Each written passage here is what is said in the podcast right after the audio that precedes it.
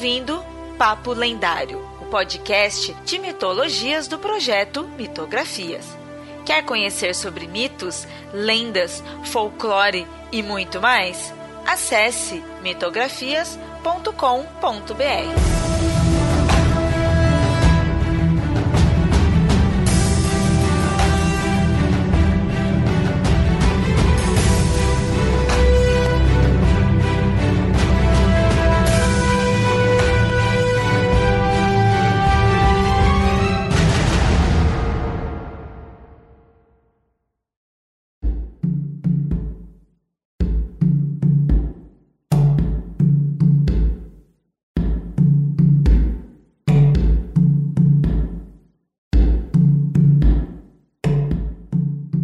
Muito bem, ouvintes. Vocês estão com fome? Se não estão, irão ficar, pois o tema de hoje é comida. E hoje estou aqui com a Nilda, autora dessa pauta do episódio de hoje, e com o convidado Orlando. Então, Orlando, seja bem-vindo. Pode se apresentar aí e já dizer como que as pessoas te encontram na internet. Fica à vontade aí para dar um oi. Boa noite para quem é de boa noite, bom dia para quem é de bom dia, gente. É, eu sou o Orlando, arroba anarcofino do Twitter, né? É, Ogan, antropólogo e também podcaster, né? Eu sou o host, uh, apresento o Benzina ao lado da Stephanie Borges.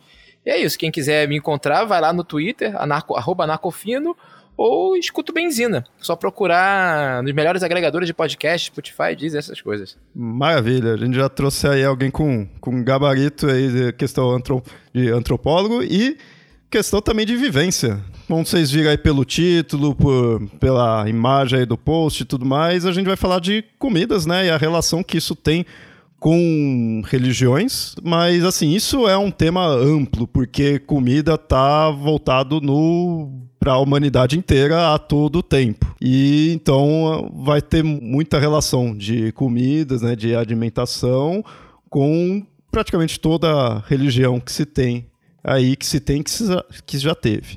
Então não dá para a gente falar de tudo, mas a gente vai apresentar aí o tema e vamos focar nas afro-brasileiras. É o que o nosso convidado aí tem de vivência né, também. E é bem interessante, a gente sempre gosta de ir para esse assunto aqui no, no Papo Lendário. Vou dizer que essa pauta, né, eu comecei justamente por causa do Orlando, às vezes é, falando no Twitter sobre alguns desrespeitos em relação, ou respeitos em relação a, ao acarajé e outras costumes, né, do, da Umbanda e até do Candomblé, né, e eu fui procurar um pouco isso, porque conversando com amigos também, eu fui percebendo que a gente foi perdendo muita ligação que a gente tem com o alimento, né, o alimento tá virando uma coisa, sei lá, banalizada, uma coisa só de nutrição, tá se perdendo o hábito de comer pelo gosto de comer, né, e não é gula, não tô falando de você se entupir de comida, mas você sentar e comer uma comida bem feita, né, levando aqui pro lado do, do mitografia, também a ligação divina que a gente tem com o alimento, porque todos os povos sempre tiveram alguma forma de ligar o alimento a alguma divindade, a algum deus, dentro do cristianismo, às vezes até a algum santo, alguma coisa assim. Então você tem essa ligação, né? Tipo, porque se você, a humanidade acaba agradecendo, você tem muitos muitos relatos de dos povos fazendo seus agradecimentos aos deuses, né, por ter conseguido aquele alimento, né? Ou agradece ao deus ou agradece ao próprio alimento, né? Porque tem povos que depois de matar um animal ou alguma coisa, faz algum ritual de purificação ou de agradecimento àquele animal. Se a gente for parar para pensar na história da humanidade, né, essas regressões que a gente vai fazendo, qual assim foi a primeira necessidade da existência, da vida? É garantia de alimento. Isso talvez seja um, é um universal de todos os seres vivos, né?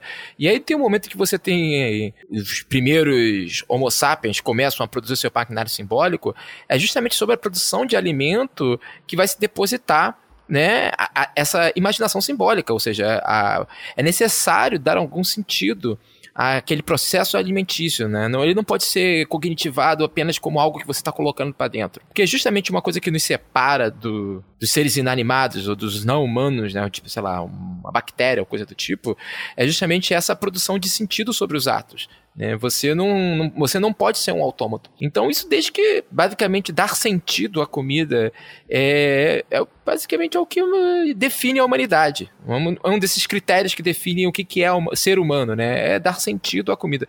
Inclusive, se a gente fosse puxar para um lado político, a gente poderia dizer que a não-vida, a emergência da não-vida, na, digamos, dessas experiências opressivas, é justamente quando você para de dar sentido à alimentação e transforma ela num mero ato de consumir nutrientes, né?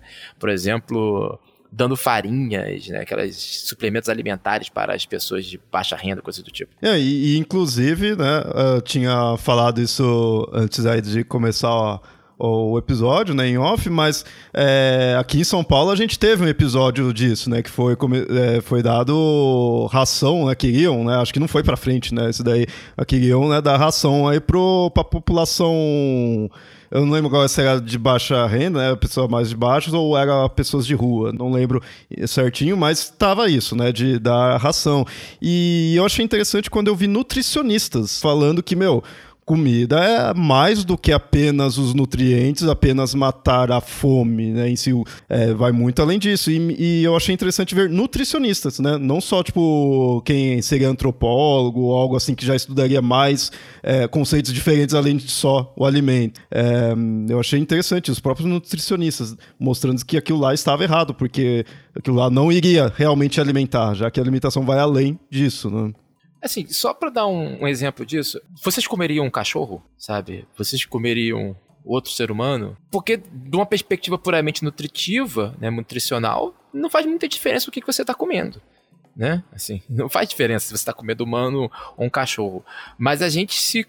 Sei lá, você julga um canibal moralmente, né? Você acho que imagina que para todos aqui matar um outro, um outro ser humano para comer é considerado moralmente errado. E a gente julgaria essa pessoa por isso, né? A gente classificaria essa pessoa, esse é o que é um canibal. Né? Então, só esse ato moral de classificar as pessoas, os seres, a, a partir daquilo que, que eles consomem, e classificar isso aqui é o tipo de comida que uma pessoa, que um ser moral deve comer, só isso já é um ato simbólico importantíssimo. Só isso já é produtor de sentido no mundo, sabe? A gente não come qualquer coisa, né? E, e mas além disso, a, a, gente não só não come qualquer coisa, como a gente não come de qualquer jeito. É, vide, por exemplo, a quantidade de etiquetas, enfim, é, de distinções que são operadas por meio da forma como nós nos alimentamos. Então, todo esse aparato simbólico que a gente reduz a uma mera etiqueta, ou mera, meros aspectos, digamos, morais existenciais, tipo, em, em, populações que não têm essa neurose normativa como a nossa, né, de separar as esferas da vida, isso aqui é religião, isso aqui é economia, isso aqui é vida familiar, é, isso emerge, ganha um caráter que a gente, né, na sua falta de imaginação conceitual, vai classificar como religioso, mítico, enfim, mas que da perspectiva dessas populações é apenas a vida delas. Quando eu estava estudando sobre os povos da, da Indonésia, né, um dos seres que eles levavam para povoar de ilha em ilha era cachorro e havia distinção de que as mulheres não comeriam carne de porco e os homens não comeriam carne de cachorro e carne de cachorro era alimento normal, né? Aí você pensa, né, que pra gente é uma coisa extremamente estranha atualmente, mas eu não vou dizer que não tenha sido em alguma época totalmente normal. Aliás, a gente tem também essa esse estigma, por exemplo, em cima de coreanos, ah, eles comem carne de cachorro, como se quando você pega a história daquele povo, não haveria motivo para eles não comerem. É, porque quando a gente para e pensa nisso, a gente vê como, por exemplo, a própria definição de humano pra gente, da nossa perspectiva, passa por um critério alimentar. Então você vê, por exemplo, as discussões sobre veganismo, né? Tipo, sobretudo aquelas mais moralistas, como é que elas vão rapidamente se converter numa discussão sobre é, o direito das pessoas de consumirem estes ou aqueles animais, sabe? E como vão muitas vezes acusar aqueles que consomem animais de não serem pessoas moralmente superiores. Já que a gente está falando de alimentações, é bom lembrar o episódio recente, né? Onde algumas, digamos, celebridades militam em prol dos direitos animais que só deixando registrado é uma luta pela qual eu também me engajo, mas que rapidamente convertem-se numa máquina racista moral, na discussão sobre a emulação animal, evocaram imagens de cachorrinhos né? Justamente para trazer todo esse sentimento de simpatia e convertê-lo rapidamente em uma antipatia para com essas religiões, como se estas religiões consumissem cachorros, né? Consumissem cachorrinhos em seus rituais.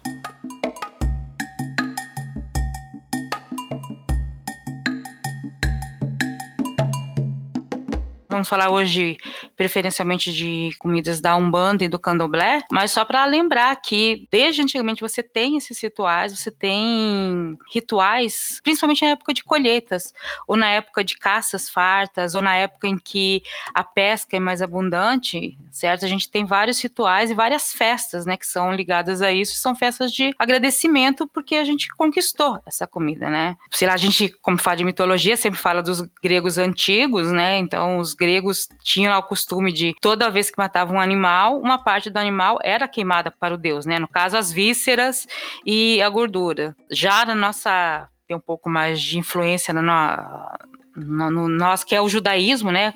Você tem a questão da Páscoa, do Pessar entre os judeus e uma das coisas mais comuns lá é a questão do pão ázimo, que é o pão sem fermentar e tem regras rígidas para fazer esse pão. Entre começar a fazer ele, colocar no forno tem que ser no máximo 18 minutos, porque senão não é considerado um alimento sagrado. Então você tem essas questões ligadas a um preparo, é, vamos dizer assim, ritualístico da, da comida. E esses são preparos assim levados mais a fundo quando você está numa festa específica daquela religião. Então, assim, eu posso comer pão ázimo em qualquer época, mas o pão ázimo do Pessá é um pão específico feito para aquilo, normalmente feito pelos próprios judeus, pela mãe, ou, ou um padeiro especializado, um padeiro autorizado. Inclusive, você tem isso, né? Você tem a questão de autorizar é, algumas pessoas a cumprirem os ritos, né? De sacrifícios ou não.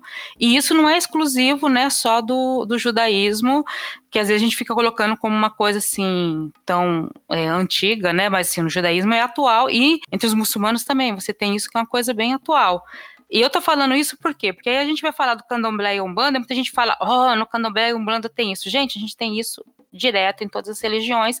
Às vezes a gente só não para para pensar no que, que a gente está tendo. É, tem dois aspectos fundamentais, né? É o, o, peru de Natal, né? Que é, é isso, peru de Natal é isso, é um alimento ainda que reduzido a um, um aspecto meramente simbólico, mas por que, que a gente tem que consumir uma ave do Natal, né? E o outro ponto é que as pessoas esquecem também, que, por exemplo, você falou dos muçulmanos, mas é, é um detalhe interessante sobre isso, que o Brasil, se eu não me engano, é um, é o maior ou um dos maiores produtores de frango halal do mundo, né? Que é um tipo de frango produzido especificamente para o mercado muçulmano, que ele é abatido de uma maneira é, ritualística dentro dos frigoríficos no Brasil. Inclusive, ele só pode ser abatido por muçulmanos que rezam antes, rezam depois, enfim, ele tem que ser cortado de um determinado jeito, coisas do tipo. Então é sempre bom lembrar que, é, por exemplo, uma parcela do PIB brasileiro depende da produção de comida religiosa. Nesse né, ponto, eu acho que é, é, tem muito essa questão assim, que muita gente vai ver né, é, os ritos referentes à comida no candomblé, na umbanda, ou em, no judaísmo, ou com os muçulmanos, assim, e vai, assim, a gente não, que a gente já costuma pesquisar mais disso, tá acostumado, e quem for é, da religião também não, mas é, pode ter muita gente que acha meio, né, nossa, que diferente ou que, que estranho, né, algo assim. E, mas por quê? Querendo ou não, isso eu tô chutando agora, mas querendo ou não, tipo, Natal. Sim, beleza, é católico ali, é né, uma, algo católico, mas está diluído no, no país, digamos assim, porque você, diluído que eu quero dizer assim, você não precisa muitas vezes seguir realmente ali e vai ter o Natal, vai ser um feriado de qualquer maneira. Você sendo da religião ou não, é um feriado, é algo que já ficou meio que padronizado. Então, muitas vezes você vai comemorar o Natal nem parando para pensar naquilo como algo como um ritual, né? Algo ritualístico em si, como uma festividade religiosa. Obviamente todo mundo sabe que é, mas ficou uma coisa corriqueira. Então, agora quando você vê o da outra religião, parece que a pessoa é focada naquilo lá. Não, tem que ser daquele jeito, tem que ser ali. Mas é porque você tá meio que de fora. Você tá meio que aceitando o que foi padronizado, que aí é o do católico, né? Por isso que aquela ideia que muitas vezes falam que aqui é católico no sentido de muitos costumes, né? Mesmo que a pessoa não não pratique, né, em si. Até o Orlando falou nessa coisa do peru de Natal, que sequer é exatamente um alimento religioso, é um costume que foi trazido com o tempo. E detalhe, importado de outra coisa, porque na verdade o Peru ele faz parte das comemorações nos Estados Unidos do Dia de Ação de Graças, foi trazido para o Brasil essa questão, só que a gente não tem aqui o costume do dia de ação de graças, então a indústria alimentícia, desde a década de 70, faz campanha para você comer o peru no Natal e virou um costume de Natal. Mas não é um costume exatamente religioso, porque ele não tem base na religião, mas virou um costume ligado a uma festa religiosa. Quer dizer, essas coisas que, né, do, da cultura, de como a sociedade vai indo e incorporando coisas, às vezes do capitalismo ou de quem quer que seja, ou de outra cultura e de repente passa a fazer parte, né, do seu rito. Aí todo mundo vai e faz um peru de Natal ritualmente, né? Mas vamos deixar o cristianismo de lado, que não é a pauta. O, mas então, ouvinte, é, nesse episódio aí a gente vai focar mais aí de comidas relacionadas a candomblé e umbanda. A gente pode mais para frente fazer, pode não, com certeza, né? Vale a pena fazer um focado em outras religiões para se aproveitar, se aprofundar mais, né? A gente falou aí de judaísmo, tudo, a gente pode se aprofundar mais. No de hoje a gente fica aí na parte de religiões afro-brasileiras. Um detalhe que eu acho que vocês falaram das pessoas que são qualificadas para fazer o, o, o, sacrifício, né? Eu falei, comecei a apresentação falando que eu sou Ogã, né? Assim, eu sou Ogã num terreiro, terreiro traçado que se chama, né? Porque é um terreiro de candomblé e umbanda, né? Isso significa, eu não sou só Ogã, eu sou um Assogum, que, que significa que eu sou uma das pessoas responsáveis pelo corte dos animais, enfim, pela, pela imolação é, ritualística de animais durante o culto. Então, só para deixar isso claro para o ouvinte, né? A gente está falando aqui de religiões, né? E, e, tem a questão de se a gente classifica mesmo o candomblé e umbanda como religião ou conceito de religião, que você tem uma opinião, não é uma opinião, né? Existe toda uma teoria sobre não exatamente serem religiões, ou se não, não é o termo adequado para isso. O meu problema com a palavra religião é sempre bom lembrar que até muito pouco tempo, em termos da história da humanidade, é, se dizia, inclusive muita gente repete isso até hoje, né? Que só existe uma religião, né? Que só existe. O cristianismo é a única religião. Porque existe um conceito de religião que tem como base a percepção a imaginação que se tem do cristianismo e todas as outras religiões, que digamos habitualmente a gente tende a classificar como religiões, é julgado tendo o cristianismo como modelo. Né? Então, por exemplo, as religiões de matriz africana vão ser chamadas de religiões sem livro. Quando você adota a religião como uma palavra capaz de aferir um valor, um sentido às outras práticas de sentido de outras populações, enfim, você está impondo uma espécie de comparação sempre no negativo, né? É como se você mantém o nosso modelo, sobretudo europeu, né? Enfim, porque é onde ali a, o César Papismo vai se consolidar, mas você cria um critério de avaliação etnocêntrico sobre a vida dos outros povos. Então, por exemplo, quando você diz que o, o candomblé é uma religião, sem querer você evoca todo um imaginário sobre o que deve ser uma religião ou não, que mais para frente é usado para é, dar a essas esses cultos, essas práticas, é um valor negativo ou um valor incompleto. Não é à toa que, por exemplo, no Brasil até hoje, para muitas pessoas, tendo esse critério de o que é uma religião em mente, o candomblé e a umbanda são considerados folclore. Assim, várias celebridades, o Ratinho, por exemplo, que é um ser é, bastante conhecido por suas opiniões polêmicas, para dizer o mínimo, declara continuamente no seu programa que candomblé eh, e umbanda são, ou terecó, enfim, qualquer religião de matriz africana, na verdade são folclore brasileiro. Então, assim, esse é um problema. Né? E sempre bom lembrar, por exemplo, quando os portugueses chegaram no Brasil, eles decretaram que os povos indígenas não tinham religiões, por conta disso quanto esse critério, o que é uma religião em mente. O que eu proponho, por exemplo, como antropólogo, mas também como praticante de uma dessas outras religiões, vamos colocar assim, só para caráter de de entendimento, é de que a gente abandone a ideia de o que é uma religião e passe a entender mais isso a partir dos termos colocados pelos próprios praticantes. Então, por exemplo, quando você vai ver o que, que seria o candomblé e a umbanda, eles estão muito mais próximos de artes, né, tecnologias, do que de fato aquilo que se concebe como sendo uma religião nos termos cristãos. Isso também é muito importante para você perceber, por exemplo, a vida das populações ameríndias. Né, como é que eles se ligam com uma, uma espécie de dimensão sobrenatural da existência. E esse também é um ponto importante, porque para mim a ideia de uma religião é complicada, porque ela traz consigo também toda uma distinção normativa da vida, que é uma neurose os euro-americanos, né, os modernos, carregam consigo, que é essa ideia de que tem que separar a vida em esferas. Isso aqui é religião, isso aqui é, sei lá, é negócio, isso aqui é economia, isso aqui é o Estado. Essa separação é impossível né? Quando você vai falar, por exemplo, das, dessas práticas de outros povos, por exemplo, como o candomblé e a umbanda. O candomblé e a umbanda, ele não é, um, não é só, ele não é uma esfera separada da vida, né? Ele é a vida em si. Ele é a vida em si, é, é, é a vida em, em, em sua plenitude. Você, todos os aspectos da sua vida estão contidos ali. Gostei de, de vezes aí que eu não, não tinha parado para pensar em, é, dessa forma.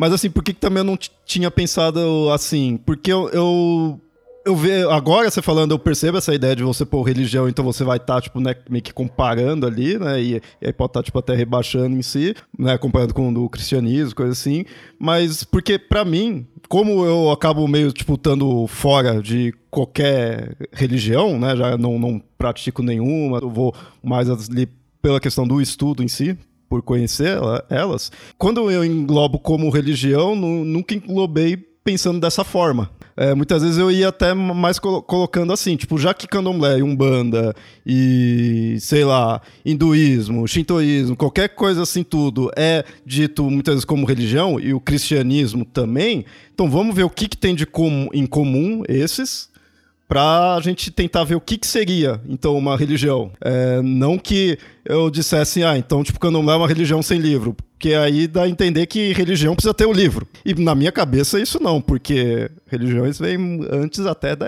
de ter texto em si, né? Você não precisaria ter um livro ter criação de livro e você já tinha religiões, né? Ou pelo menos as crenças aí no que a gente pode é, costuma se chamar de religião. Então, por isso eu não via com esse lado é, de comparar de forma negativa, né? Mas faz sentido. É, só, esse é um detalhe, porque, por exemplo, a, a ideia de, de, religião, por exemplo, ela traz consigo a categoria da crença, a, a ideia de uma crença. A palavra crença, é, quando a gente vai, pe vai pegar e vai ver o momento que ela começa a ser usada, ela, a primeira vez que, que se começa a utilizar a palavra crença é para designar os outros povos.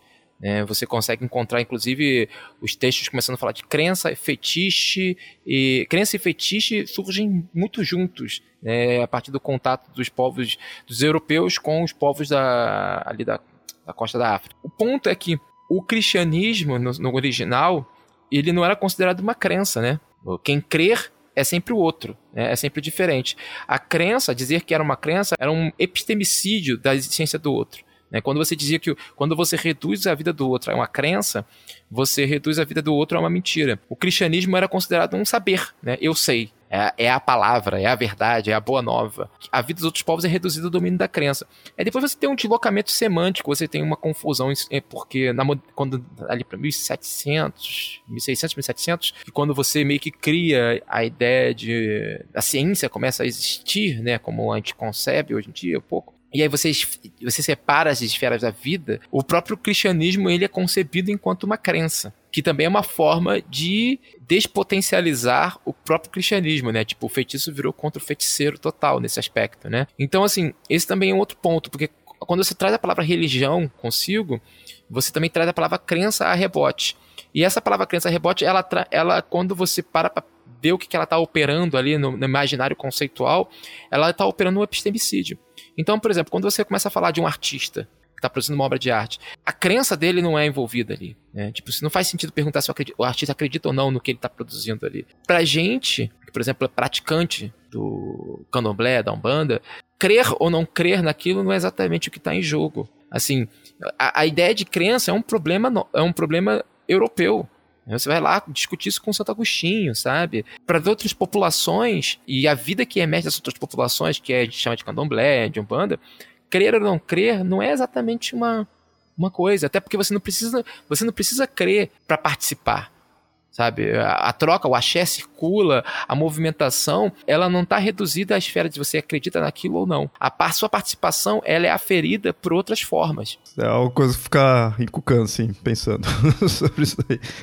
Porque crença, querendo ou não, é, crença religião é um conceito que a gente sempre traz aqui, né, do, do, do podcast, a gente sempre tá... Então a gente tenta tá sempre definindo, mas é algo bem complexo assim tudo, mais agora uma forma de ver isso daí. Você falou isso, né? Por exemplo, no Candomblé e Umbanda, a, você participando, você está ajudando a fazer circular o axé, né? Que, que é esse conceito de, eu poderia dizer como energia, mas não, não é só isso, né? Seria só uma forma um pouco mais fácil de, de entender isso para quem não é da religião. E aí, né, partindo aqui pro que eu pesquisei, né, eu vi que a questão da, da alimentação, né, na comunidades, porque o candomblé umbanda é muito isso, né, muito comunidade, né? todo mundo tem que participar, todo, todo mundo que é da religião, todo mundo que é part, praticante, para ser considerado praticante, tem que participar de to, dos, todos os aspectos ou dos aspectos que lhes são destinados, qual é incumbido dentro da religião, né. E aí, pesquisando num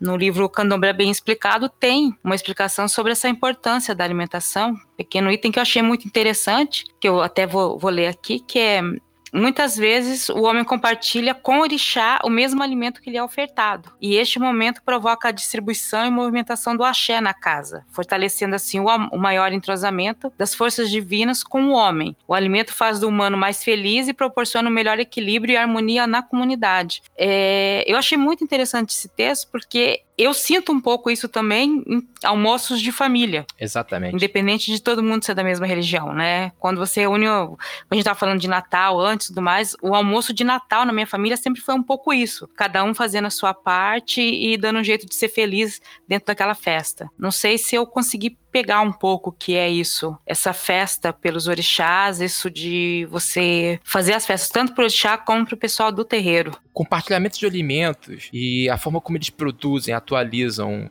é, vamos chamar assim, grupos sociais, porque a família é isso, é um grupo social, né?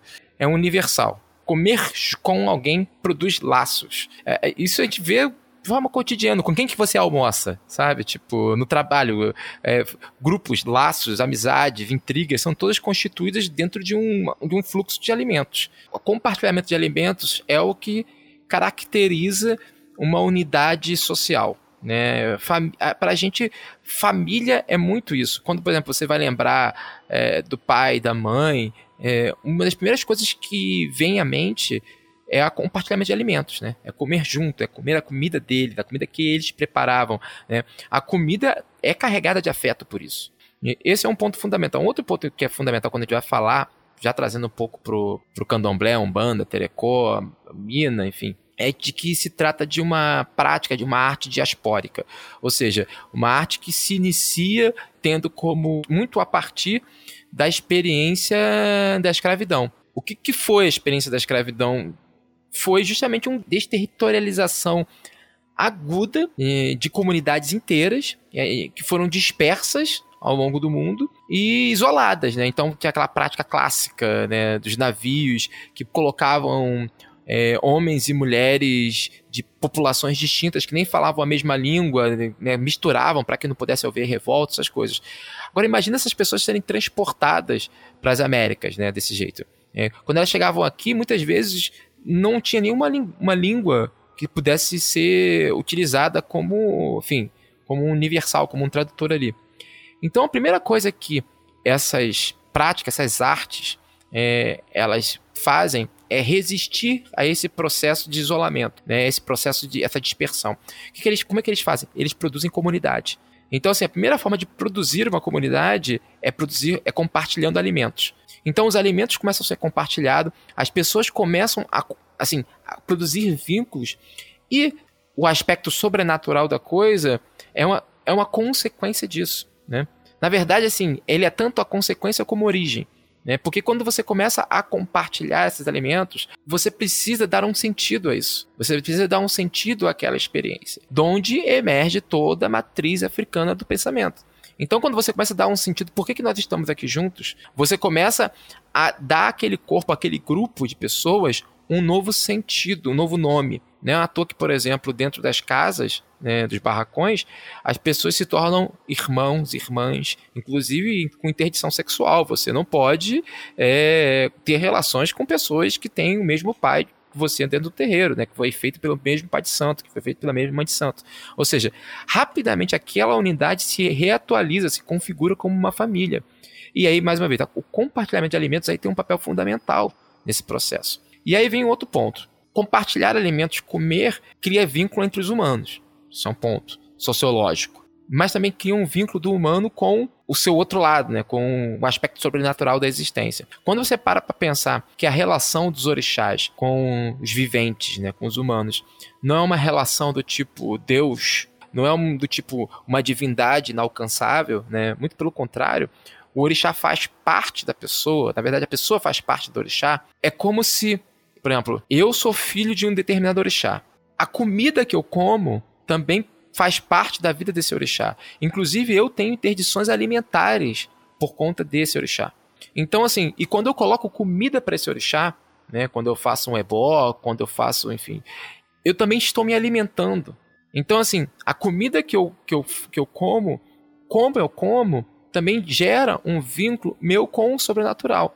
Então, essa ideia de que a gente vê isso atualizado no almoço em família ele, digamos, é uma manifestação de uma estrutura que é universal em diversas outras práticas que nós por convenção chamamos de religião, que é justamente essa produção de vínculo, produção de laços por meio do compartilhamento de alimentos. Nossa, eu já, já tinha visto isso, né, da, da questão dos tanto é, alimentos é, específicos de um orixá como os interditos, né? Eu acho muito interessante e uma ligação que eu não consigo aprender totalmente, né, sendo de fora da religião, mas eu acho fascinante isso. Essa é chamada quizila. É, de você não poder comer algumas coisas e a partir do momento que, que a pessoa é feito santa, aparentemente, quer dizer, a pessoa realmente não vai passar bem se ela comer alguma coisa que não é a, a, um alimento que é proibido, né, para o santo. É, é porque aquilo que eu falo, assim, tipo, a, é, a vida, é, ela está englobada como um todo. O corpo da pessoa, ele é produzido, né? Tanto que você renasce efetivamente dentro do. Quando você faz um amaci, né? Que é, digamos, um ritual de batismo, você renasce, né? E você fica vivendo. Tanto que quando você faz o amaci, né, e, enfim, não posso falar muito sobre isso, mas uma das primeiras coisas que você que acontece é você, durante um tempo, você é alvo é, de um monte de restrições alimentares, porque justamente como você está funcionando essencialmente é, nas forças dos seus orixás, né? Você está só funcionando pelo axé dos seus orixás durante aquele processo né, de reclusão no terreiro, enfim. Você não pode comer outros alimentos, porque ele vai justamente dar, dar uma quisila com você, né? Tipo, vai dar um problema, vai dar um, digamos, uma disfunção energética.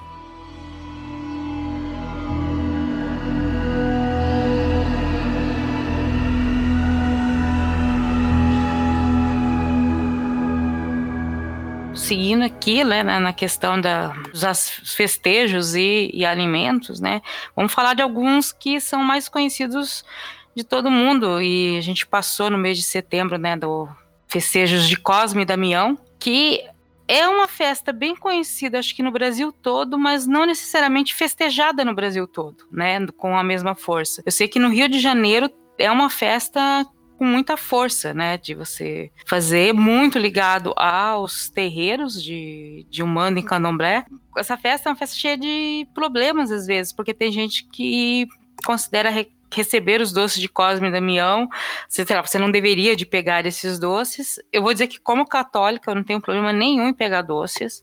Eu tenho problema como diabética, mas como católica eu não tenho problema nenhum de pegar doce. né? Não tem problema nenhum. E, e, eu sinto falta toda vez que eu vejo esse relato, porque eu morei numa região em que não havia essas festas. Eu falo, pô, eu poderia ter comido muito mais doces quando eu era criança, se eu morasse num local em que houvesse a distribuição de doces, né, nessa festa. E aí, Orlando, eu né, peguei, aproveitei que você sempre me falando nisso, né, que você tem, todos esses doces distribuídos têm um significado especial, né, meio que são um doce para cada orixá. Lembra daquilo que eu falei do vínculo afetivo que nós temos com a comida, né? Assim, quando você come tal coisa, você fala assim, cara, isso aqui me lembra minha mãe, isso aqui lembra meu, meu pai, isso aqui lembra meu avô, minha avó. Esse vínculo afetivo, que muitas vezes na nossa vida, nesse complexo neurótico moderno que nós vivemos, a gente reduz a um mero aspecto simbólico, a uma coisa é, meio piegas. Esse afeto que vem junto com a comida, a gente geralmente leva para o mero campo do imaginário, né? Para uma religião colocar assim, né? Tipo, por convenção, como o candomblé e a umbanda, esse afeto ele carrega axé. Quando você, por exemplo, você está num momento de apuro, uma coisa, e você lembra do teu orixá, ou você lembra de um Exu, ou você lembra de, ou você lembra de um ponto, e esse ponto carrega consigo todo um monte de afetos e te dá a força para superar essa questão, aquilo ali é o axé circulando. Né? É, você está produzindo, você está crescendo, né? o seu corpo está sendo afetado e produzindo axé. Esses doces, quando você consome esses doces, eles carregam com eles como se fossem as Madeleines do Proust, né? Quando você abre, né, tipo, um novo tempo se instaura, a memória que emerge deles é justamente uma memória dos orixás. Então, por exemplo, quando você vai comer a Maria Mole, que ela vai lembrar Iemanjá, uma das coisas que ela ensina, né, porque que a memória é a memória do, da espuma do mar, né? Então, de que a gente tem que ser para superar os problemas, tem que ser maleável, para sempre se manter aprendendo. Então, assim, esse tipo de mensagem, esse tipo de afeto, você enche seu corpo de axé e você aprende coisas para superar o que vem à frente. Então existe toda uma pedagogia envolvida, inclusive, nos doces que você está comendo, que é uma coisa que a gente, é, nesse nosso complexo pedagógico é, moderno, a gente esquece isso, né? Tipo, a alimentação é uma coisa que acontece off né? Tipo, não, no candomblé, na Umbanda, por exemplo, aprender a comer, aprender a produzir comida é fundamental. Né? E você aprende com a comida, você aprende como você comendo. E essa relação entre determinado doce ele estaria mais focado só nesse no festejo ali naquele momento ou em geral? Pode ser no geral. Assim, é porque isso e aí tem uma, uma dimensão que isso vai depender muito mais da pessoa que está comendo do que de uma coisa mais ampla. Justamente, se você come, por exemplo, um doce de leite e, e lembra de olhar, produz um efeito em você, algo aconteceu ali, algo está se passando ali. Não precisa ser aquela no, no, festejo ali, no momento, né? Pode ser em qualquer outro momento, se eu lembrar tudo, vai estar tá acontecendo. É, porque tem uma coisa que é fundamental, que, por exemplo, isso é uma coisa que o Luiz Antônio Simas fala, que o próprio terreiro, né? Terreiro não é um espaço fixo, terreiro é um espaço praticado. Né? O terreiro de candomblé, o terreiro de umbanda. Você pode virtualmente produzir um terreiro em qualquer lugar. É, inclusive, o Simas tem uma teoria e que eu concordo, por exemplo, e você tem casos muito clássicos disso acontecendo, a passarela do samba se tornar um terreiro. Né? Você tem desfiles de alguns determinados desfiles de escola de samba, onde as pessoas começaram a incorporar no meio do desfile. Então, assim, aquilo tudo se tornou um terreiro. Então, assim, o que era ou não um, um artefato da arte do candomblé, da arte da Umbanda, é, ou do Terecó, da Mina, enfim, de uma arte de, dessas religiões de matriz africana, e isso não é exatamente a priori, isso é a posteriori. Até porque, por exemplo, quando você vai ver o uso das imagens, a forma como as imagens são consagradas, não é toda imagem, por exemplo, que é um Exu. Você pode ter uma imagem de um Exu que não é nada, é só um, uma coisa de cera. Mas aí você vai lá e consagra a imagem, aquilo se torna um Exu. Né? Você assenta um Exu ali. É daí que surge a palavra fetiche, né? assim, desse problema que as, as artes das religiões de matriz africana causavam nos portugueses, né? Que vem de feito, de feitiço, de, sabe, de uma coisa fabricada, que é, para eles não fazia sentido que os, os povos ali da costa africana fabricassem seus próprios deuses. E tudo bem, sabe? Tipo, fez essa imagem aqui e tal, fez esse tratamento com aço aqui. Esse aqui é o seu deus, é, mas você acabou de falar, é, mas tá aí dentro, sabe? Tipo, esse processo de produção do ser, do artefato, ele nunca é dado a priori. Né? Ele é sempre um a posteriori. Esse que você falou da, da estátua em si, eu me lembrei que você já tá vendo em questão do hinduísmo que ao meu ver, tem algo meio semelhante de deles fazerem. Ele faz a estátua e antes tá ok, acabou de fazer a estátua, é só uma estátua. Aí tem todo um, um ritual, faz algo ali, e quando faz isso, o deus é, é a estátua. Né? Ele não só está ali, né? Ele é a estátua. Aí depois que se utiliza, é, que se utiliza não, mas que, que passa ali o, o, ritual em si, aí depois vai embora, né? Aí volta muitas vezes ser só uma estátua, né? E aí se quebra enquanto a divindade é aquilo lá tem alguns problemas. Mas antes você pode quebrar que é só uma estátua em si, depois que se torna divindade. Me lembrou disso, né? Conforme você foi falando. É, e só uma coisa, quando se produz, por exemplo, quando se assenta, como se fala, é, uma entidade num, numa estátua, num, num padé, enfim, você tem que dar de comer a ela. Né? E você, consequência, você também come. Os católicos também fazem isso, né? Tipo, as pessoas botando aquela cervejinha pro São Jorge, né? Aquele cafezinho pro. Esqueci o nome do santo. Você citou o hinduísmo, Leonardo, mas boa parte de outras religiões você tem a oferenda de alimento pro, pro Deus, né? E no catolicismo, às vezes, você não tem exatamente oferenda do alimento, mas, por exemplo, dia 29 você come um nhoque se você estiver fazendo uma promessa para São Judas, sabe? Tem umas coisas assim que você faz que é ligada àquele alimento, ligado àquele santo ou uh, alguma coisa. E normalmente é ligado a alguma promessa que você fez. Isso só para fazer nessa, essa comparação que o Orlando falou não é exatamente a mesma coisa, mas no final a gente acaba sempre tendo muita coisa em comum. A gente tem né, uma, uma listinha aí de qual, pelo menos aqui do, da festa né, de Cosme Damião, qual doce referente a qual orixá, tudo assim. Mas isso é uma coisa que tem variações, até porque é, um bando e Nublé tem suas variações em si, ou é algo mais fixo? Então, é uma coisa que eu gosto sempre de falar é Inclusive, todas as minhas. Toda vez que eu vou falar de, de macumbas pros ouvintes, é bom lembrar uma coisa que eu posso falar macumba, né? É aquela palavra assim. não é o uso pejorativo, né? Enfim, é o uso corrente. Para as macumbas, vale uma regra clássica, assim. Cada casa é um caso. Então, por exemplo, o que se faz, o que se pratica na minha casa é, é diferente da casa dos outros. É, inclusive, essa é uma coisa que o macumbeiro tem que sempre lembrar. É, toda vez que eu vou num terreiro de outra pessoa, eu sempre sei, ó, na minha casa eu faço assim, mas aqui faz diferente. Tudo bem, tudo bem. Funciona para eles, funciona. Tá certo, os orixás estão aqui, as entidades estão aqui, tá funcionando tudo certo, entendeu? Então, assim, para muita gente, para muitas casas, isso não faz qualquer sentido, né? Isso aí foi uma coisa que eu aprendi é, ao longo da minha vida. Ele não se remete a uma verdade universal, né? Para muitas pessoas pode ser qualquer doce. Isso pode ser qualquer, isso não pode ser nada. E as pessoas da religião mesmo, sabe? Tipo, não pode não ser nada.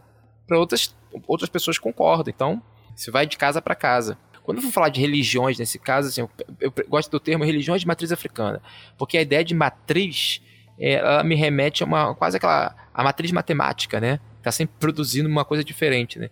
Então, por exemplo, quando você vai pensar terreiras, se não me engano, no sul do país, até a mina Marajoara, sabe, que tem lá no Marajó, é, você vai vendo a quantidade de diferenças, como, como, como essas religiões vão se transformando conforme o lugar onde elas estão. E não só quando estão dispersas na geografia, mas também em espaços muito curtos. Então, por exemplo, o meu terreiro é diferente do terreiro daqui do lado, enfim. Mas a gente reconhece alguns traços comuns e é assim que tem que ser, sabe? Tipo, essa dispersão anarquista da coisa. Né? Não tem um estado regulador da religião. Eu, eu acho extremamente positivo que para algumas casas isso que eu escrevi sobre, por exemplo, a cocada branca ser de Ogum, né? Não fazia qualquer sentido para essas pessoas. Isso para mim que é o rico da do candomblé, da umbanda, do terecó, do, da mina marajoara, enfim, da mina, do tambor de mina. É, isso que é interessante. Para algumas pessoas é, para outras não é. E é assim que tem que ser. Legal essa, essa forma de, de ver, porque, assim, eu estando de fora e gostando de pesquisar, é fantástico ter todas essas variações, mas ao mesmo tempo eu fico tenso de tanta coisa que eu tenho para ir atrás, assim, que é o legal, mas ao mesmo tempo o trabalho que dá, e assim, parece que nunca tem fim realmente, né? Nunca teria fim, né? Por mais que pesquise, sempre vai ter mais, porque você vai ter essas variações. Aí uma coisa que eu sempre fico com um certo receio é de ver que muitas vezes, isso já se tem em alguns episódios, né? Mas assim, pô, eu sempre vejo o pessoal que é, né, prática da religião falar, não, tem essas variações, é normal isso, isso é legal, que nem você falou, né? Assim, mas aí eu fico com um certo receio de repente ter pessoas que não, não, tem que ser desse jeito, sabe? A mim, meio que querer universalizar, sabe? Eu tenho certo receio de socorrer, né? É, por isso também eu quis né, saber se essa parte da comida, como que é, né? Se também é volátil como qualquer outra, como muitas outras características né, da, das religiões. Isso, isso, é, isso, é, bem comum, né? As pessoas tentarem normatizar o que, que é candomblé, umbanda, o terecó, a marajoara, enfim. Inclusive, isso é um fenômeno bastante... Sempre teve, né? Mas acho que agora com essa ascensão do YouTube, isso se tornou uma coisa muito difundida, né? Tipo, sabe, por exemplo, há pouco tempo teve um sujeito no, no Twitter falando mulheres podem ser ogãs, podem como devem ser ogãs, sim. Sabe? Na casa dele, mulheres podem ser ogãs, ótimo, funciona para eles. Mas você tem que saber, quando você diz isso, que quando você diz tal coisa, mulheres podem e devem ser, você está ignorando, por exemplo, ah, 90% das casas de candomblé na Bahia. Você vai falar que o terreiro da menina do Gantuá estava errado? Sabe? Você vai falar que, enfim, o Ilé Poafonjá tá, tá errado por não permitir mulher ao GAN? Então, assim, é, é, é, é, esse é um ponto, eu acho que é fundamental, né? Você ter sempre isso em mente, né? De ver, olha, tem casas onde mulheres podem ser ogãs. Tem outras casas grande maioria delas, inclusive, onde mulheres não podem ser ogã, porque tem toda uma explicação para isso. E antes que se acuse, todas aquelas acusações habituais, né? Tipo, é sempre bom lembrar que a gente está falando de religiões que no Brasil se atualizam como matriarcais, né? Então, assim, uma parcela significativa dos terreiros onde mulheres não podem ser ogãs, é, o papel de Alorixá, que é a, a figura máxima, é só feminina. Toda a linha sucessória na, da, da, dona da casa é só mulheres, não pode ter homens na linha sucessória. Então, assim, é sempre bom lembrar desse aspecto, para não reduzir isso a uma questão normativa de gênero, né? Bom, agora que a gente está falando de né, todas essas variantes, né, que tem, eu, que eu acho fascinante isso, tem né, no, mesmo no Cosme Damião, tem um variante que é muito ligado à Bahia, eu sei que em outros estados também tem, mas na Bahia é muito forte, que é uma tradição baiana do caruru, né, no Cosme e Damião. Pelo que eu escuto, pelo que eu li, não é apenas durante os festejos de Cosme e Damião, que é no final de setembro, mas é praticamente todo um mês em que os baianos se esmeram né, em fazer caruru e chamar pessoas para sua família para comer o caruru, né? Para quem não sabe, tá? Eu não sabia um pouco tempo atrás, é um, é um prato que eu não comi ainda, não, é maravilhoso. Comi. Caruru é um prato é, feito com camarão seco, castanha, amendoim, azeite de dendê e quiabo, basicamente. Na Bahia, em Salvador e em outras cidades, você tem o costume de realmente fazer isso. E se é um festejo ligado às vezes ao ao terreiro, você não faz apenas o caruru você também serve outros alimentos, né? Você serve canjica, carajé, pipoca, que seriam alimentos de consagrados a outros orixás também, porque você vai alimentar todas as crianças. E você o que você faz? A tradição é você distribuir isso para crianças. Assim, você tem que abrir a casa para qualquer criança, ou a tradição era antigamente, porque hoje em dia muito disso foi reprimido, mas você abria a casa e se uma criança aparecesse, você tinha que dar caruru para essa criança. Não interessa quem era. Então era um tal de você mandar a criança comer na casa dos outros o dia todo. Mas eh, você tinha muito essa tradição e não é assim, vem dos terreiros, mas ela foi incorporada por toda a comunidade, né, baiana. Então, virou um evento social, virou um evento de família. Então, mesmo que você não seja de terreiro, você seja de uma família tradicional católica, existiam também esses almoços de setembro, fazendo caruru. Esse prato é o prato que você serve tipicamente nesse mês. Então, você tem que, no mínimo, fazer um dia servindo caruru para a família porque é o mês que você produz caruru, é o mês que é o mês de maior produção de quiabo. Então você tem que fazer isso, porque todo mundo está fazendo essa, esse, esse almoço, né? E distribuindo e dando para crianças. E em algumas casas você tem o costume de dar o caruru de sete meninos. Você tem que arrumar sete crianças, que você serve primeiro essas sete crianças o caruru. Ou seja, é uma festa muito ligada à infância, muito ligada à alimentação, né? E, essa mistura que é o Brasil, né? Você mistura tudo ali e transforma. É claro que hoje em dia você tem algumas dificuldades de realizar essa festa por causa do, da intolerância religiosa que está se instalando, mas mesmo assim né? Na Bahia, pelo menos que eu saiba, as últimas pessoas com quem eu conversei, ainda é muito forte você fazer isso. Você tem que fazer caruru em setembro para todo mundo, né? É uma festa de generosidade, você tem que é, servir esses alimentos. O Orlando falou que é muito bom, eu não comi, eu não sei dizer. Eu fiquei tá E olha que, é que quiabo não é minha, eu como filho de algum, o quiabo não é a minha área, mas, enfim, é, é porque, inclusive, é a comida de herê, né? É a comida que você serve pra herê, né? Quando tem herê no terreiro. Herê é criança. É porque o herê, ele, o herê é uma criança, né? Mas ele não é exatamente o espírito de uma criança, né? Tipo, é uma outra coisa. Ele é um intermediário da, da pessoa, do, do orixá, o filho de santo, com o seu orixá, né? Ele é o... Ele, digamos, ele é o aprendizado dessa pessoa. E quando a gente aprende, nós somos crianças, né? Tipo, então, assim, o herê, ele é, ele é a condensação dessa função aprendiz, né? Do filho de santo a gente não pode confundir, às vezes, os hereis exatamente com crianças. Mas eles são, para todos os efeitos, se comportam, se vestem e agem como crianças. E o caruru, uma, uma questão fundamental do caruru é justamente essa, né? Porque ele é uma comida que produz alegria, né? A função dele é produzir alegria e produzir potência, né? Comer caruru, pra gente que é do, do terreiro, né? Que é do barracão, é justamente um desses episódios onde a gente se enche de, de vida. O, caru, o caruru, para mim, tá junto com a feijoada. Eu, assim, eu sou né, carioca, então a feijoada, para mim, tem uma função mais, digamos, mais visível, né? Mas a feijoada, né, que é o prato do brasileiro, a feijoada nos terreiros, ela tem toda uma função religiosa, né? Festa de Preto Velho, festa de, de Ogum, né, dia de São Jorge, são festas comemoradas com feijoadas. E assim, a feijoada que está sendo produzida ali, ela tem uma função de propagar o axé. Inclusive a festa de Ogum tem um que a mais que é o, a cerveja, né? Então assim, é, é, é, é chato, né? beber cerveja nesse sentido, né? Beber cerveja e comer feijoada de uma maneira religiosa, né? Para usar esse termo. Ou seja, você que fala, ó, oh, eu, eu gosto de tomar cerveja, então eu tenho que ter uma religião nórdica. Não, né? Você não precisa ter uma religião nórdica para beber cerveja ritualmente. Não, eu só vou falar uma coisa que a gente fala, tendo é um, prato, né, que vai quiabo. Aí alguém, né, pode falar, nossa, mas é um prato ligado à criança e vai quiabo. É, como tia de vários sobrinhos, crianças gostam de quiabo, pelo menos na primeira infância eles gostam muito, tá? Se não gostarem depois é porque colocaram na cabeça deles que não é bom. Mas eu tenho sobrinhos pequenos que avançam em pratos de quiabo se você deixar o prato perto, da, na altura da mão.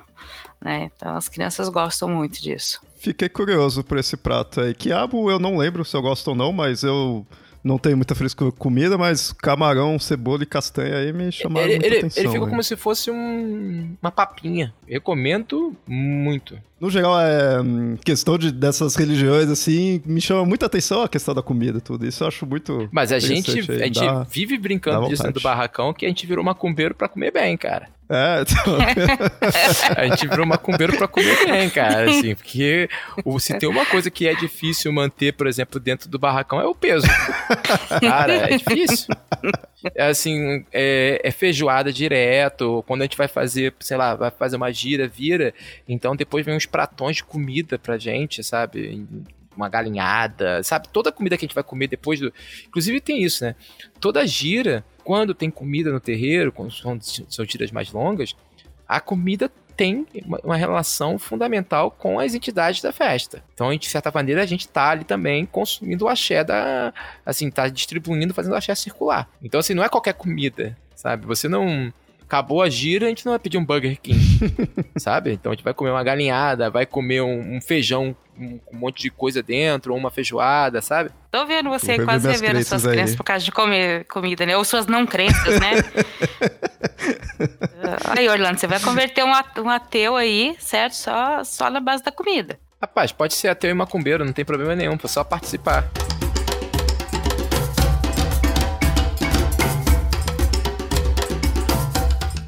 E outro alimento que eu já vi, mas eu nunca comi, na verdade, é o acarajé. E o acarajé ele tem uma ligação muito grande. Todas as comidas de macumba, para mim, o acarajé, a feijoada e a canjica são as três principais, assim. Tipo, eu não consigo viver sem. O acarajé, ele consegue é, me fazer, assim, sei lá, eu posso estar na maior crise depressiva eu me coloco o objetivo, eu vou sair para comer um acarajé. Eu consigo ter energia para sair de casa, comer um acarajé. Comendo o acarajé, aquela coisa dos afetos que ele evoca, aquilo me faz, aquilo muda a minha vida naquele momento. Assim, o acarajé é uma, nossa. não gosto nem de lembrar. Acarajé é algo que eu sempre tive também, muita curiosidade, assim, eu, é, assim, teoricamente eu comi uma vez só na minha vida, mas assim, eu não, nunca saí aqui de São Paulo e aqui, acarajé eu sempre fiquei com aquele receio, assim, de, tipo, eu não, nunca fui em, local de, de Umbanda, em Candomblé em si, mesmo. Que aí lá eu vou ter a confiança de que, né, estão fazendo certinho ali. Então o que eu comi foi, tipo, coisa de venda, né, assim, ali. Então eu não sei, isso é independente de qualquer questão religiosa, né? Mas eu fico com aquele receio. Será que é, eles fizeram do jeito certo? Será que é esses ingredientes mesmo, né? Eu sempre fico com aquele receio. Então também não sei se o que eu comi realmente era. Gostei, gostei. Mas eu tenho muita curiosidade, sabe? De realmente comer um qual eu tenho a certeza que foi feito de como é o mais tradicional. Receita do acarajé, né, que, enfim, ela tem um padrão. Ela tem um padrão. Talvez a coisa mais importante é saber quem pode vender, né? Assim, esse é um ponto que eu vivo brigando com as pessoas, de que o acarajé, ele tem uma função, inclusive, ele é uma dádiva é, do orixá para a pessoa, né? Tipo, ele dá um sustento para a pessoa. Para muitas mulheres negras, pobres, né, do santo, o acarajé é a venda de, de quitutes, mas o acarajé sendo o prato-chefe é a única fonte de renda, né? Se não me engano, no último censo que fizeram sobre as baianas do acarajé lá de Salvador, é, 70% delas eram o único sustento da família. Então, assim, é, é importante quando a gente que a gente pense quando a gente vai comer um acarajé em outros lugares, é, sei lá, no barzinho da moda, sabe, numa feira vegana ou sei lá, na, numa barraquinha religiosa cristã, né, os famosos famigerados bolinhos de Jesus, a gente tem que ter a noção de que aquele ato, é, a gente acredite ou não no orixá, mas aquele ato está prejudicando a vida de várias pessoas. Né? Então, esse que é o meu ponto. Sempre quando eu fui falando disso no, no Twitter, que as pessoas ficavam, ah, isso é besteira. Eu falei, cara, então por uma besteira você acha ok prejudicar a vida de várias pessoas? E as pessoas sempre reivindicavam o seu direito de consumir. Não, mas eu não, vou, posso, não posso comer a carajé, sabe? Ah, cara, custa você procurar um lugar onde você vai comer na mão de alguém que tenha pelo menos algum compromisso com a religião? Esse que é o meu ponto, sabe? É, é realmente você, as pessoas são tão necessitadas assim de comer acarajé ao ponto de que elas podem deliberadamente fazer isso sabendo que estão prejudicando a vida de outrem. Entendeu? Esse para mim é um ponto fundamental. E a vida desse pessoal que esse, do pessoal de santo que vende coisas na rua, que que, que tem que ir pra rua paramentado, não é fácil, né? A gente está falando de um país que persegue ativamente integrantes, pessoas de religiões de matriz africana. Assim, e eu digo, digo isso porque eu sinto isso na pele, né? E olha que eu sou branco, sabe? Assim, as poucas vezes que eu saio de casa, é, sobre, por exemplo, quando eu tava por conta de alguma feitura ou de alguma coisa que eu tenho que estar tá usando meu equeté e tá tudo de branco, o equeté é um um chapéuzinho.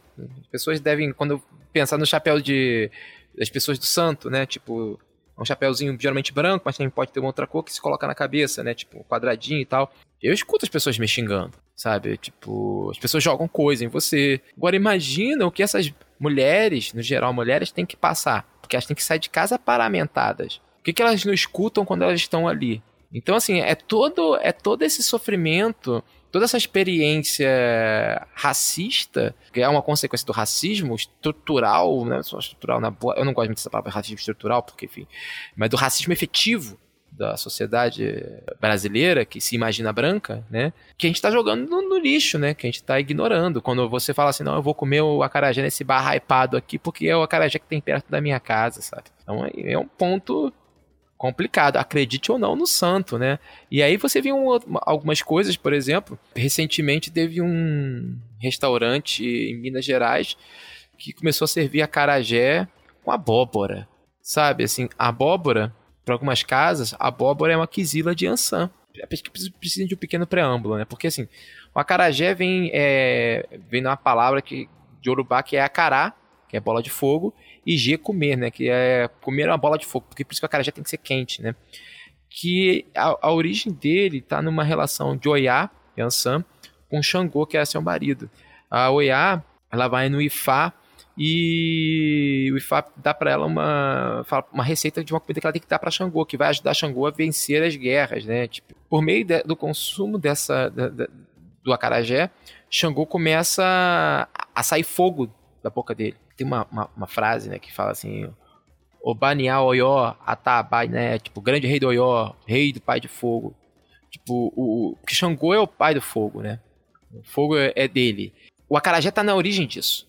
Então, o acarajé é uma comida que Ansan e Oiá oferece para seu marido e ela é fundamental na estrutura da, da cosmologia. Então, assim, acarajé e Ansan são coisas que caminham juntos. E aí você pega a comida de Ansan, a comida que se oferece para Shankô, e você coloca o elemento que justamente é a Kizila, ou seja, o elemento que machuca, que afeta negativamente os filhos de Oiá Sabe, tipo, é como se você fizesse, perdão a expressão, vibrador com a imagem de Nossa Senhora. Pensando em comida, eu pensei assim, é você fazer um, uma, um pessá com carne de porco.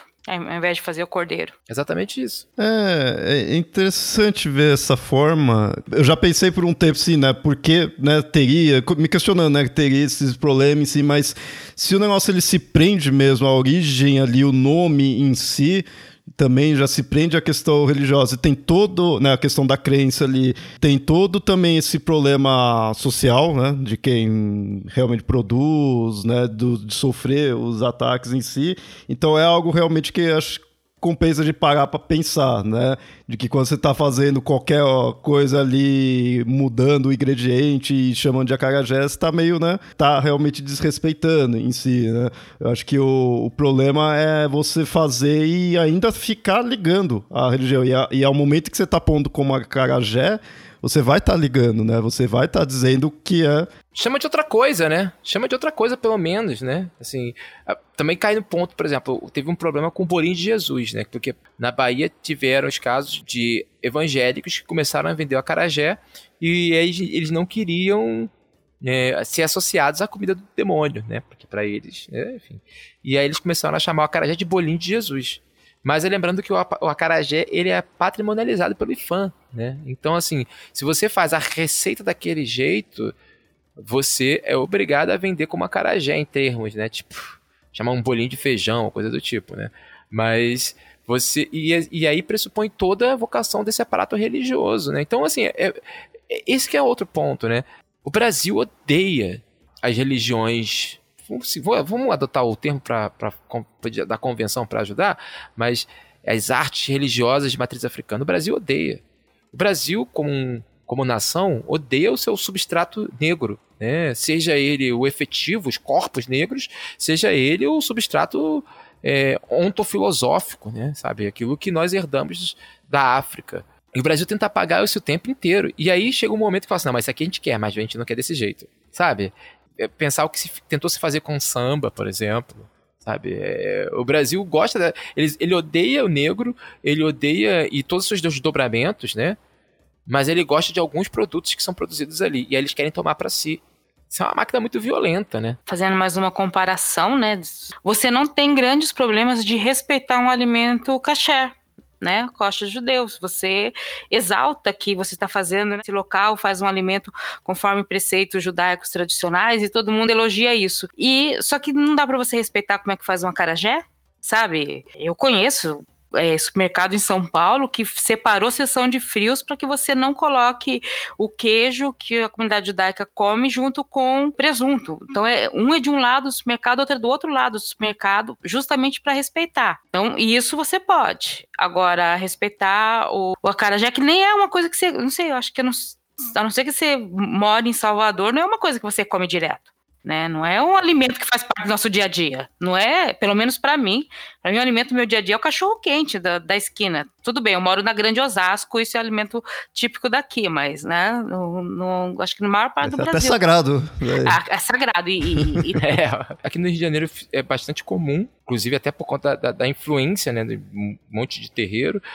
E depois se tornou uma comida hypada, né? E vem se tornando cada vez mais uma comida hypada, assim, tipo, no sentido de que se tornou uma comida meio in, meio cult, comer acarajé, sabe? Nesse ponto, eu, eu, eu entraria, de certa forma, num conflito pessoal, assim, porque ao mesmo tempo eu, eu vejo a questão né, do, do, respeito, assim, mas eu, eu sempre fiquei pensando assim, isso com qualquer comida. Tipo, tá, comida X, ela é X porque ela é feito com esses ingredientes dessa forma ali tudo. Então, se você tira, não é mais isso. E aí fica, né, a discussão. Tipo, aquela ideia assim, né, que para paulista isso vai ser bem óbvio, tipo, pô, você põe ketchup na pizza, né? Aí deixa de ser, né? Não pode fazer de tal jeito, tudo assim.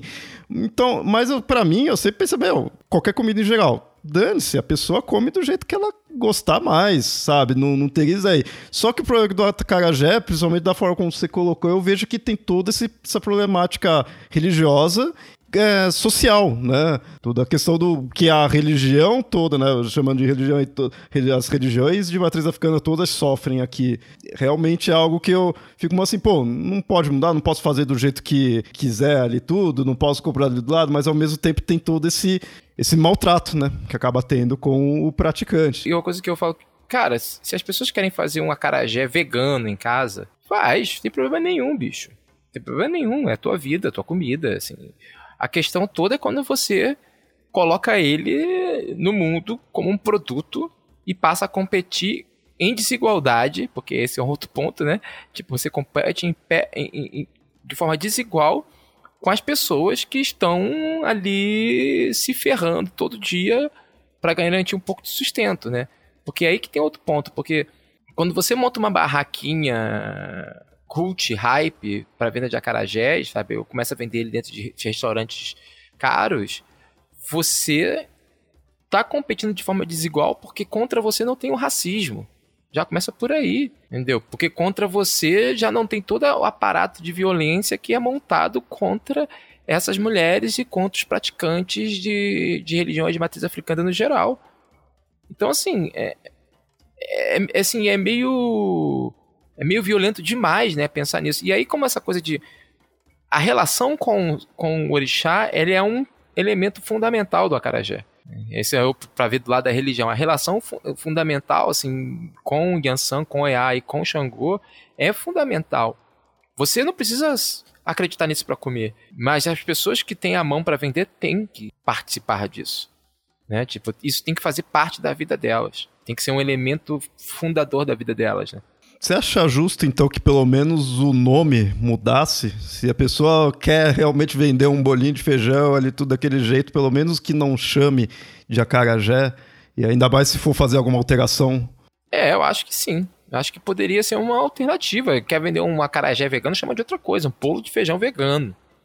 Sabe? Tipo, um bolinho de feijão, ponto. E... Porque eu já vi, por exemplo, dessas coisas loucas numa dessas feiras, né? Porque eu é uma coisa que as pessoas acham contraditória. Durante muito tempo da minha vida, tentei adotar a dieta vegana, sabe? Assim, eu raramente, fora do contexto é, religioso, ou quando eu tô numa aldeia indígena, eu consumo carne. Enfim, e participava muito dessas feiras veganas, de shows. Cara, tinha um pessoal vendendo numa barraca vegana, todos ali brancos, paramentados como pessoas do santo, veja só, simulando e vendendo a carajé, né? Então, assim, é um, são várias camadas de erro, né? São várias camadas. É, aí a gente começa a ver até que o erro vai além só de comida, né? Nessa questão aí com relações de cultura, ali vai, não precisa ser só comida para errar dessa forma, né? A vestimenta, tudo aí também, né? Porque tá tudo ligado, né? A gente aqui, como o Orlando falou lá no começo, né? Tenta separar tudo. Vestimento é uma coisa, comida é outra, trabalho é outro. E nesse caso, né, bem específico do acarajé, tá tudo ligado. Não tem como desligar as coisas. É, pois é, porque, por exemplo, se você for reparar é, as quituteiras, né? Tipo, a cor da saia delas diz muito sobre o orixá do dia sabe? É, a, a, roupa dela já diz muito, né? Aí você vai ver, vai ser sempre uma guia ali, vai ter sempre um santinho, sabe? Sempre tem alguma coisa ali de proteção. A maneira como o acarajé é preparado, segue toda uma liturgia, que não são coisas exclusivas do candomblé e da umbanda. Você mesmo falou que na cultura judaica está repleta de situações como essa. E, e, e, a maneira como ela vai pra rua, o que, que ela tem que fazer depois que vende, sabe? Tem um monte de coisas os agradecimentos que ela tem que fazer. Então tem um monte de coisas que é um, é um todo, né? A vida dela, o sustento dela, a aparência dela, o corpo dela emerge daquilo que a gente costuma isolar como uma prática religiosa, né? Que na verdade aquilo é a vida das pessoas. Eu digo isso com porque é a minha vida, né? Então, assim, sei lá, tudo que eu faço, eu faço enquanto. Não é, é porque quando eu falo isso, as pessoas acham que é uma coisa meio, tipo, pitolado, né? Tipo, não é isso eu compreendo todos os aspectos da minha vida como desdobrados da minha relação com os orixás, né? da minha relação com o meu orixá de cabeça. É, foi, foi interessante ver daí da, dos alimentos e é assim, na verdade a gente vê que tem muito, né, mais coisa em si, mas eu acho legal o quanto isso se prende. Que, na verdade, assim, se prende é isso porque, no fundo, tá, tá unido mesmo, né? A questão da religião, da crença ali, da, da comida em si, né? Na verdade, não, não tá separado. Foi legal ver isso daí. Espero que tenhamos mais episódios para de repente até continuar na parte aí de humano candomblé ou para outras religiões também, né? Como eu falei no início, comida está muito relacionado em qualquer cultura, qualquer religião. Vai ter essa relação. Então, eu acho que, como pensei, a gente foi falando por alto aí de outras para situar bem o ouvinte, né? Mas focamos aí no, nas de origem africana. É, Nilda, alguma consideração final? Só tenho para agradecer o Orlando por ter aceitado o convite, depois de um pouco de trabalho para a gente marcar essa gravação, já que os deuses da internet do Leonardo não, não ajudam muito, né? Mas eu queria agradecer porque, assim, uma coisa sou eu ler um livro, ler 50 sites e, e ver 300 textos, né? É tentar falar sobre isso, ou pelo menos escrever sobre isso. E aí eu faço uma pauta e o Orlando vem aqui e destrincha isso de uma maneira que eu nunca pensaria de, de ter feito, fala coisas que eu não teria como apreender ou mesmo como pegar, justamente por não ter essa vivência, tá? Então, muito obrigado, Orlando, por ter aceitado e vir aqui, certo? Falar toda a sua posição, o que você aprendeu, o que você sabe. Cara, eu que agradeço o convite e já me deixo a, como é que é, disponível para voltar a falar sobre, por exemplo, cosmologias ameríndias. Sim, que vamos, com certeza. Para quem, quem, não, quem não me conhece, é, é, a minha especialidade, né? Tipo, eu tenho um doutorado nesse assunto, literalmente. E eu só queria deixar um recadinho, porque assim, eu, eu, sei que às vezes eu pareço um pouco chato, tanto no Twitter quanto no Benzina, tanto um pouco aqui, é, quando eu insisto contra termos como religião, crença, e eu falo que são expressões do racismo, né? E as pessoas. Muitas vezes as pessoas se incomodam muito com isso, e de fato a, a função é exatamente essa mesmo: gerar incômodo, pois sei lá, eu sou sou do punk, então a vida é produzir incômodo, né? tipo, a gente tem que produzir incômodo, mas são incômodos produtivos, eu acho que porque a gente parar e ver o quanto do nosso vocabulário carrega consigo toda uma violência, todo um etnocentrismo, todo um racismo, e começar a pensar em alternativas é uma forma, pelo menos para a maneira como eu enxergo, de produzir um mundo mais.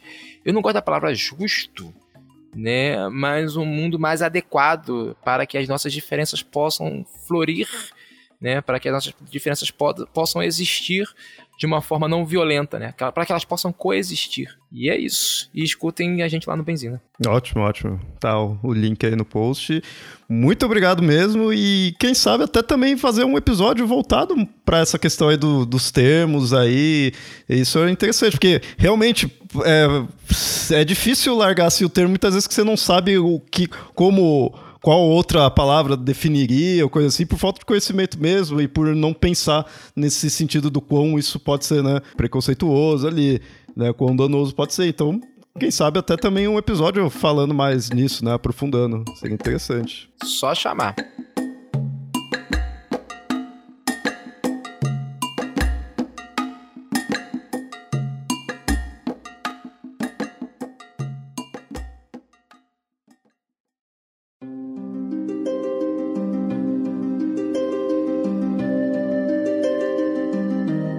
Ouvintes, espero que tenham gostado do episódio. Se tiverem algo a acrescentar, podem comentar no site ou enviar e-mails para contato@mitografias.com.br. E não se esqueçam de nos seguir nas redes sociais: facebook.com/papo lendário e @mitografias no Twitter e no Instagram. Esse episódio só existe graças ao apoio dos padrinhos e madrinhas do Mitografias, que colaboram com um valor mensal. Caso queira ajudar também, acesse padrim.com.br barra mitografias. Seu apoio é muito importante e é o que nos faz manter esse podcast e criar novas atrações. E até mais.